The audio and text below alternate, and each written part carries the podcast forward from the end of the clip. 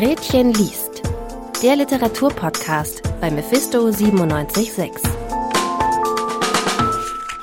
Obwohl die Leipziger Buchmesse auch dieses Jahr wieder ausgefallen ist, wurde trotzdem der Preis der Leipziger Buchmesse vergeben. Neben der Kategorie Belletristik, in der Romane ausgezeichnet werden, gibt es auch die Kategorien Übersetzung und Sachbuch Essayistik. Aus dieser Kategorie stammen auch die zwei Bücher, über die wir heute sprechen. Alles, was wir nicht erinnern, zu Fuß auf dem Fluchtweg meines Vaters von Christiane Hoffmann, die für den Preis nominiert war, und Etymologischer Gossip, Essays und Reden von Uljana Wolf, die den Preis der Leipziger Buchmesse auch gewonnen hat. Mein Name ist Laura Kreutzage und hier bei mir im Studio sitzen Hanna Swiatek und Tim Heinrich. Hallo ihr beiden. Hallo. Hi. Tim, du hast Alles, was wir nicht erinnern von Christiane Hoffmann gelesen. Um was geht es da in dem Buch? Genau, in dem Buch von Christiane Hoffmann geht es eigentlich um sie und ihren Vater. Ihr Vater floh als kleiner Junge Anfang 1945 vor den heranrückenden Russen zusammen mit seiner Mutter aus dem kleinen Dorf Rosenthal in Schlesien. Das Dorf heißt heute Rojina und liegt in Polen. Sie waren mit dem Flüchtlingstreck 40 Tage unterwegs und die Flucht und der Verlust der Heimat prägten sowohl das Leben ihres Vaters als auch ihr eigenes Leben. Und nach dem Tod ihres Vaters beschließt Christiane Hoffmann in das ehemalige Heimatdorf ihres Vaters zurückzukehren und von dort aus am 22. Januar 2020 zu einer Wanderung aufzubrechen, bei der sie zu Fuß noch einmal den Fluchtweg ihres Vaters begehen möchte. Hoffmann nimmt die Lesenden mit auf diese 550 Kilometer lange Wanderung, die heute durch Polen, Deutschland und Tschechien führt und lässt die Lesenden teilhaben an ihren Erlebnissen und Gedanken. Um zu zeigen, wie sich das anhören kann, habe ich mal einen kurzen Ausschnitt aus dem ersten Kapitel des Buches mitgebracht. Hier schildert Hoffmann den Beginn ihrer Wanderung. Gegen acht Uhr morgens gehe ich los. Nach wenigen Schritten liegt das Dorf hinter mir, die grauen Häuser und die bunten, die verlassenen Häuser und die, in denen nur noch eine alte lebt, die Häuser mit den jungen Familien, die Scheunen mit den eingefallenen Dächern und der helle Kirchturm. Das Dorf bleibt zurück, wie es so oft zurückgeblieben ist, still und ergeben und voller Erbarmen für die Menschen, die fort müssen, hierhin und dorthin. Der steinerne Engel gibt mir seinen Segen, das zweibeinige Ortsschild nickt mir zu, grinst mit schiefem roten Mund. Roschina, der Name des Dorfes, durchgestrichen von links unten nach rechts oben. Dann bin ich allein auf der Landstraße, und der Wind fällt über mich her. Wie eine graue Steppdecke liegen die Wolken über dem weiten Land. Nur am Horizont, wo die Kuppen des Riesengebirges den Himmel berühren, schimmert ein Streifen Blau. Die Eschen entlang der Straße lehnen sich nach Süden, in ihrem kahlen Geäst hängen Misteln, schwarz wie verkohlte Christbaumkugeln. Es ist mild für Ende Januar. Als ihr damals aufgebrochen seid, war die Straße nach Lossen tief verschneit. Die Luft eisig, sicher 20 Grad kälter. Es muss schon dunkel gewesen sein, nachmittags gegen fünf. Hinter euch hörtet ihr die sowjetische Artillerie über die Oder schießen. Die Russen, wie du immer sagtest. Schon Tage zuvor hatte jenseits der Oder das Grollen begonnen. Der Krieg näherte sich dem Dorf als Lärm, als ein immer lauter werdender Donner jenseits des Flusses, wie ein großes Tier, ein Drache, der, nur durch das dünne Band der Oder zurückgehalten, am anderen Ufer raste und tobte. Tags zuvor hatte die Wehrmacht die Brücken gesprengt. Was mir an diesem Ausschnitt besonders gut gefällt, ist, dass man hier die erzählerischen Brüche mitbekommt, die beim Lesen immer wieder passieren. Also in einem Moment erzählt Hoffmann noch von ihren eigenen Erlebnissen auf der Wanderung an einem bestimmten Ort und quasi im nächsten Absatz ist sie bei den Erlebnissen ihres Vaters, die er gemeinsam mit seiner Mutter auf der Flucht 1945 gemacht hat. Also für mich klingt das jetzt eher irgendwie wie ein Roman. Was genau daran ist jetzt ein Sachbuch? Genau wie ich das gerade schon angedeutet habe, passiert im Buch eben diese Verschränkung. Also es hat auf der einen Seite natürlich dieses sehr autobiografische, wo sie über ihre eigene Familiengeschichte, über ihre eigenen Erlebnisse während der Wanderung schreibt, aber auf der anderen Seite bindet sie dann eben auch harte historische Fakten, wie man sie in einem Geschichtsbuch nachlesen könnte, mit ein, verschränkt ihre Familiengeschichte mit der Historie und Zeitzeugenberichte mit Begegnungen, die sie auf ihrem Weg macht. Und in einem Moment ist das Buch eben sehr autobiografisch, aber im anderen Moment dann eben doch sehr historisch faktenbasiert und deswegen ist es eben auch ein Sachbuch. Und warum genau heißt das Buch dann Alles, was wir nicht erinnern? Weil das klingt für mich so, als würde sie sich an alles erinnern. Also wie würdest du den Titel dann interpretieren? Ich würde sagen, das spielt auf zwei Seiten an, nämlich einerseits geht es um die Verdrängung des Erlebten durch die Fluchtgeneration.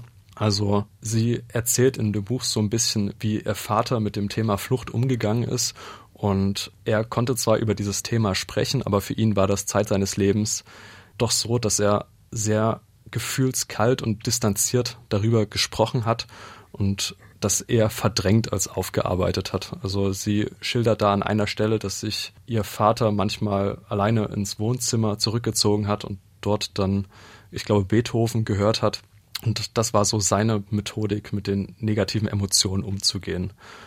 Andererseits spielt dieser Titel alles, was wir nicht erinnern, an auch auf ihre eigenen Gefühle an, denn auch für sie war das Zeit ihres Lebens ein wichtiges Thema und sie sagt auch, dass Eltern die erlebten Traumata an ihre Kinder ein Stück weit weiter vererben. So sagt sie, dass sie früher schon ein sehr ängstliches Kind war und Angst vor dem Krieg hatte und dass sie vielleicht vertrieben wird. Und deswegen geht es da auch um die Erinnerungen, die sie zwar selber nicht hat, aber die doch irgendwo in ihren Gen stecken. Der Titel heißt ja alles, was wir nicht erinnern. Ist das wir jetzt explizit nur ihre Familie oder bezieht sich das auch auf die Gesellschaft so allgemein? Wie siehst du das? Neben diesem autobiografischen schafft Hoffmann in dem Buch auch Denkansätze zu gesellschaftspolitischen Fragen. Also zum Beispiel, was bleibt heute eigentlich noch vom Fluchtschicksal und wie gehen Familien, wie gehen Gesellschaften, Deutsche, Polen, Tschechen mit der Vergangenheit um. Und wie geht dann Christiane Hoffmann selbst mit der Fluchtvergangenheit ihrer Familie um? Also für sie ist die Flucht ihres Vaters in erster Linie ihr Schicksal, das, obwohl sie es nicht direkt erlebt hat, ihr ganzes Leben doch irgendwie beeinflusst hat. Also sie sieht die Wanderung eher als Mittel, um ihre eigenen Gefühle und auch ihre eigene Geschichte nachvollziehen und auch aufarbeiten zu können, um endlich einen Schlussstrich ziehen zu können unter das, was eigentlich ihr Vater erlebt hat, allerdings Zeit seines Lebens eher verdrängt als aufgearbeitet hat. Und was meinst du, was will das Buch dann erreichen oder wen soll es ansprechen? Also meiner Meinung nach ist die Hauptzielgruppe des Buches eher Menschen mit einem ähnlichen familiären Hintergrund wie Hoffmann, also Menschen, die ein Stück weit dieselbe Gefühlswelt teilen, die vielleicht selbst damals noch geflohen sind oder aber Kinder von Flüchtlingen sind. Und das bestätigen auch die Buchrezensionen. Also wenn man sich da einfach mal durch die einschlägigen Internetportale durchscrollt, dann sieht man, dass da ganz viele Leute auch einfach dankbar sind, dass Christiane Hoffmann das aufschreibt, was sie selbst nicht in Worte fassen können, also was sie irgendwie Zeit ihres Lebens mit sich rumgetragen haben, aber irgendwie ja doch irgendwie innerlich so abgeschlossen war, dass sie das nicht erfassen und verarbeiten konnten. Mir als jemand, den diese Fluchtthematik jetzt nicht so ganz betrifft, also auch zwei meiner Großeltern sind aus Schlesien geflohen. Allerdings war dieses Thema Flucht und Heimatverlust für mich jetzt nie ein großes Thema. Mir fiel es teilweise schwer, die Heftigkeit ihrer beschriebenen Gefühle nachzuvollziehen. Also manchmal habe ich mir innerlich beim Lesen ehrlich gesagt gedacht, jetzt stellen Sie sich doch nicht so an, wenn mir der Text dann irgendwie zu theatralisch und zu sehnsuchtsvoll wurde. Aber das äh, mag auch einfach ihr Schreibstil sein. Ich fühlte mich dadurch, dass sie eben so emotional schreibt und sich auch so verletzlich zeigt, dazu aufgefordert, was Heimat eigentlich für mich bedeutet. Und sie, also die Autorin, bietet dadurch, denke ich, die Möglichkeit, ihre Perspektive einzunehmen. So war mir gar nicht klar, dass das Thema Flucht und Vertreibung während und nach dem Zweiten Weltkrieg für viele Deutsche noch so ein großes Thema ist. Und ich habe vorher nie so bewusst darüber nachgedacht, was das Thema eigentlich für Polen und Tschechen bedeutet, die heute in Gebieten leben, die früher viele Jahre lang deutsch waren. Fühlen sich die dort jetzt heimisch? Okay, Tim, du hast uns ja jetzt schon richtig gut deine Eindrücke von dem Buch geschildert und auch ein bisschen deine Gedanken dazu. Kannst du noch mal konkret zusammenfassen, was dein Fazit von dem Buch jetzt ist? Also alles, was wir nicht erinnern von Christiane Hoffmann, ist in erster Linie ein sehr persönliches Buch, in dem uns die Autorin an ihren Gefühlen und Gedanken teilhaben lässt. Man erfährt sehr viel über die Autorin und ihre Familie, allem voran natürlich ihren Vater und nimmt Anteil an deren Schicksal. Es regt an, darüber nachzudenken, was Heimat eigentlich bedeutet und hilft zu verstehen, wie Europa eigentlich so geworden ist, wie es heute ist.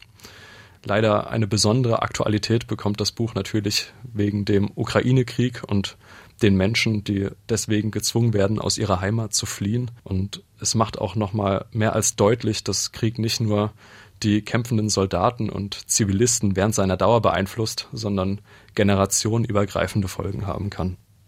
Ein Sachbuch also mit einer sehr persönlichen Geschichte über Flucht, Vertreibung und Heimat. Ein Thema, wie du gesagt hast, das auch jetzt gerade mit den fliehenden Menschen aus der Ukraine umso aktueller ist.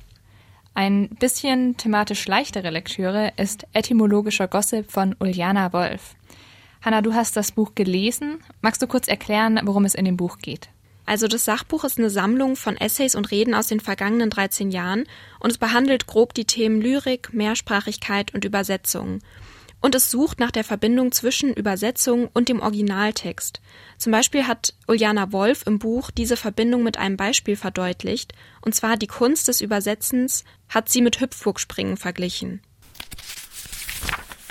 Der Schlüssel zum Übersetzen einer Hüpfburg liegt im dreifachen Fallenlassen.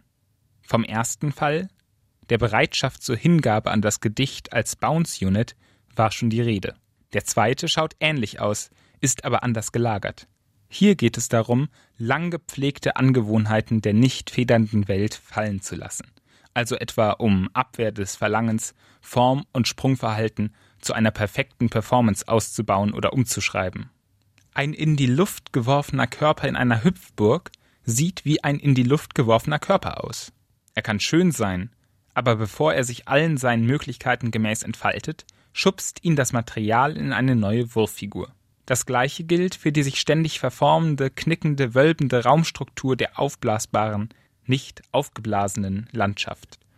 Ein Übersetzer, der eher formvollendeten Figuren zugeneigt ist, oder dem, was er oder sie dafür hält, darf die Offenheit nicht schließen, die Anfänge nicht vollenden, aus dem Bounce kein Ballett machen.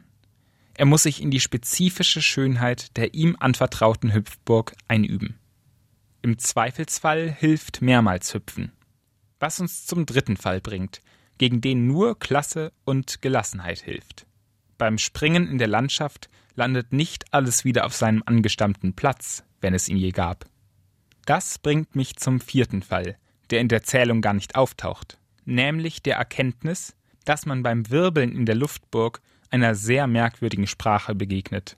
Es ist dies aber nicht die fremdgeglaubte, in der man ja, wenn es gut geht, auch schon ein bisschen gewohnt, geliebt, gelogen, sich also eingesprungen hat, sondern die eigene, von der man sehr aufregende Dinge erfährt.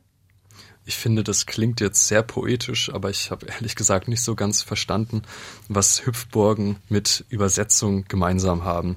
Wie ging es dir da beim Lesen?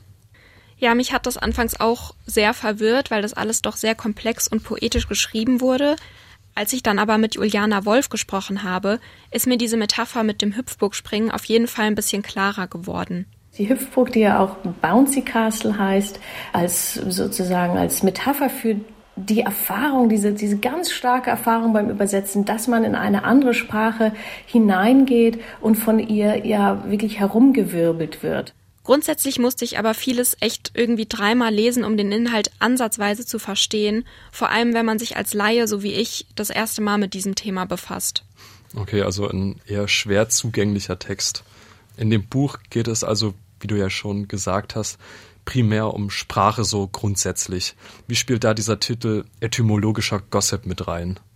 Also man kann diesen Titel in zwei Wörter aufteilen, einmal in Etymologie, also die Lehre von der Herkunft und der Geschichte der Wörter, und dann andererseits in den Teil des Gossips, also das ist das englische Wort für Klatsch oder Tratsch und bedeutet auch Rede, deren Ursprung nicht ganz auszumachen ist. Und das sagt eben auch Uljana Wolf. Beides zusammen, also etymologischer Gossip, steht dann für mich für eine Art, die Sprache zu sehen, in der mögliche und unmögliche Verwandtschaften zwischen Worten aus verschiedenen Sprachen ja zutage treten. Viele kennen das zum Beispiel, wenn man etwas liest in einer Fremdsprache, zum Beispiel auf Englisch, und dann versteht man den Inhalt ja meistens ganz genau. Sobald man es dann aber ins Deutsche, also in die eigene Sprache übersetzen will, fehlen einem die richtigen Wörter. Und irgendwie findet man dann schließlich doch so einen ähnlichen Ausdruck, aber so ganz inhaltlich getreu ist es der Originalsprache dann doch nicht wirklich. Und da gibt es auch ein schönes Beispiel aus dem Buch. Schickt man im Englischen jemanden in die Irre, schickt man ihn nicht auf den Holz, sondern begleitet ihn auf den Gartenweg. Lead someone down the garden path. Für dieselbe inhaltliche Bedeutung gibt es also in zwei Sprachen zwei unterschiedliche umgangssprachliche Ausdrücke. Und dieses Beispiel ist ein Phänomen, mit dem sich Uljana Wolf in ihrem Sachbuch beschäftigt. Ich muss aber sagen, dass ich am Anfang irgendwie was anderes unter dem Titel erwartet habe. Also ich habe erwartet, dass da irgendwie mehr auf die Grundsätze von Etymologie und Sprache eingegangen wird, Sie fängt aber nicht unbedingt bei den Grundlagen an, sondern steigt direkt auf einem fortgeschritteneren Level ein. Der vollständige Titel des Buches ist ja jetzt Etymologischer Gossip, Essays und Reden. Das heißt ja, es ist eine Sammlung von ganz unterschiedlichen Texten. Wie ist denn diese Sammlung überhaupt entstanden? Also die Autorin ist ja nicht nur Übersetzerin, sondern auch Dichterin und sie hat eben schon über Jahre hinweg Essays und Reden zu verschiedenen Anlässen geschrieben. Und irgendwann ist ihr dann aufgefallen, dass alle ja grundsätzlich so ähnliche Themen behandeln. Und diese Sammlung von Lyrik umschließt aber nicht nur Essays und Reden, sondern auch die sogenannten Gessays. Was kann ich mir unter so einem Gessay vorstellen? Ja, das ist irgendwie ein bisschen unverständlich, wenn man das das erste Mal liest. Das ist aber praktisch ein neu erschaffenes Genre von Uljana Wolf, dem sie viele Texte in ihrem Buch zuordnet. Und zwar steckt in dem Wort eine Mischung aus to guess, also raten drin, und dem Essay. Und andererseits findet man da aber auch das Wort Guest, also Gast wieder. Uljana Wolf hat mir erklärt, warum sie dieses Genre entwickelt hat. Als ich angefangen habe, Essays zu schreiben, also vielleicht angefragt wurde, ein Essay zu schreiben, habe ich mich mit der Tradition und der Form auseinandergesetzt und hatte das Gefühl, dass ich eigentlich gar nicht weiß, wie ich in dieser Form mich einrichten kann. Ähm, also tatsächlich einfach eine Unsicherheit vor der Tradition, aber auch eine Unsicherheit, wie ich meine verschiedenen, meine zwei Pole als Literaturwissenschaftlerin und als Dichterin da fruchtbar zusammenbringen kann. Das Gessay ist so eines von den Dingen, wie so viele andere in dem Buch auch, die finde ich relativ schwer zugänglich sind und auch schwer verständlich waren. Und ich muss auch ganz ehrlich sagen, ich verstehe immer noch nicht so ganz, was genau das Gessay jetzt vom Essay unterscheidet. Das ist auf jeden Fall nichts Alltägliches, dass eine Autorin ihr eigenes Genre erfindet. Was will denn Uljana Wolf mit dem Buch erreichen? Also mich persönlich hat es dazu angeregt, mich überhaupt mehr mit Sprache zu befassen und auch sensibler dafür zu werden, was für eine Kunst das Übersetzen eigentlich ist. Und ihre Intention hinter dem Buch hat mir Uljana Wolf aber auch in unserem Gespräch erklärt. Ich würde mir wünschen, ähm, dass äh, die Auffassung von Sprache als einer eng mit einer nationalen Identität verknüpften Einheit aufgebrochen wird. Also dass wir eigentlich das Sprache als etwas sehr Lebendiges sehen, was viele Ursprünge hat und, und damit eben auch so fixe Vorstellungen von, von dem, was ein Ich ist, auflockern kann. Denn dann wird uns bewusst, dass, dass Zugehörigkeit und Grenzen und Einsprachigkeit und viele daraus abgeleitete Normen eigentlich gesellschaftliche Konstruktionen sind. Wem würdest du empfehlen, das Buch zu lesen? Grundsätzlich würde ich sagen, dass das Buch für diejenigen geschaffen ist, die sich gerne mit Sprache und Lyrik befassen, aber auch schon ausreichend im Thema drin sind. Also vor allem sollte man Lust drauf haben, komplexe und poetische Texte zu lesen. Gleichzeitig finde ich, dass es aber auch nichts für Laien ist, die sich bisher kaum mit dem Thema Sprache befasst haben und sich erstmal in das Thema Herkunft von Sprache und Übersetzungen hineinlesen wollen, weil dann setzt man irgendwie falsche Erwartungen an das Buch. Allgemein würde ich es also nicht als entspannende Abendlektüre lesen. Okay, also um das vielleicht ein bisschen zusammenzufassen, ist etymologischer Gossip ein komplexes Werk über die Sprachkunst. Vielen Dank dir, Hanna, für deine Eindrücke. Gerne. Wir halten es nun aber einfach und verabschieden uns für diese Folge. Danke Hanna Swiatek und Tim Heinrich für das Gespräch. Sehr gerne. Tschüss.